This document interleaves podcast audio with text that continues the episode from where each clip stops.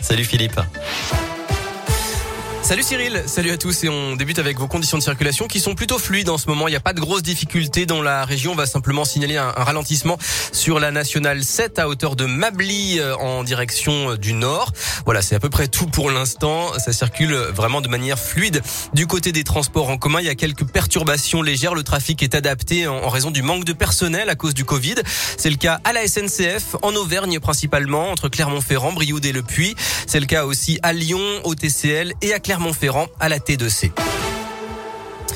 À la une de l'actualité dans la région, le soulagement. Une adolescente de 15 ans a été retrouvée après 17 jours de fugue.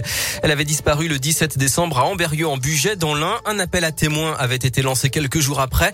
Elle était recherchée en particulier à Lyon ou à Montpellier, mais les gendarmes l'ont finalement localisée dans un, dans une gare hier à Belfort, dans l'est de la Bourgogne-Franche-Comté. Ses parents l'ont ramenée chez elle. L'amertume d'un policier à Lyon, 10 personnes viennent d'être jugées pour l'avoir violemment agressé devant son domicile en juin 2020 à Lyon. Hors service et en civil, il rentrait d'une soirée. Il avait été frappé à coups de poing de pied de barre métallique. Il avait subi 45 jours d'ITT. Sur les 10 prévenus, 8 ont été relaxés faute de preuves. Deux ont été condamnés ce matin à 5 ans de prison, dont la moitié avec sursis. Deux mineurs comparaîtront jeudi devant le tribunal pour enfants. L'actu, c'est aussi le débat sur le pass vaccinal. Il va reprendre ce soir après le coup de théâtre de la nuit. Les discussions ont été suspendu par un vote des députés de l'opposition. Le gouvernement vise toujours une entrée en vigueur du pass vaccinal le 15 janvier. Et puis notez qu'en Auvergne-Rhône-Alpes, neuf patients ont dû être transférés vers d'autres hôpitaux, d'autres régions la semaine dernière pour soulager la tension hospitalière. Le plan blanc est maintenu au moins jusqu'au 10 janvier.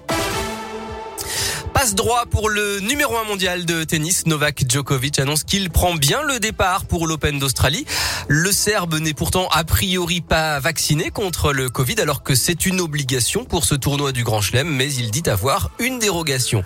En football, dernier match des 16e de finale de la Coupe de France ce soir. Lens reçoit Lille à 21h. Le tirage au sort des huitièmes de finale aura lieu juste avant le coup d'envoi. Il ne reste qu'un club de la région en lice, c'est l'AS Saint-Etienne. Enfin, vertigineux aux États-Unis. 21 personnes ont passé la soirée du Nouvel An suspendues dans un téléphérique au Nouveau-Mexique. Deux cabines ont été stoppées vers 22 heures à cause du givre.